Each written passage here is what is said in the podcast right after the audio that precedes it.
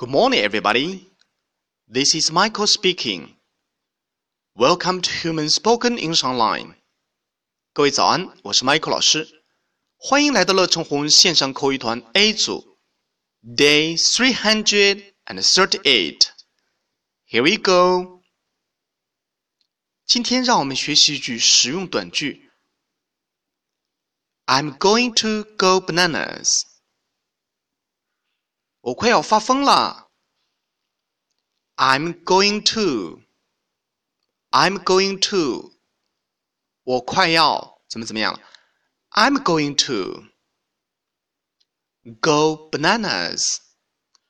Go bananas. OK，bananas、okay, 我们都知道了是香蕉的意思。Go bananas 是发疯的意思，相当于 go crazy。 发疯，嗯，这是一个啊美国人常用的俚语，go bananas。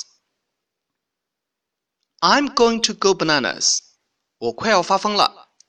比如说，当你写作业的时间，小弟弟小妹妹在旁边大声的吵闹，影响到你学习，这时候你会说，I'm going to go bananas。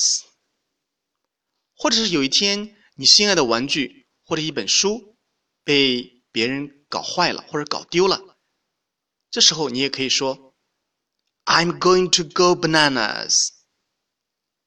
That's all for today. See you next time.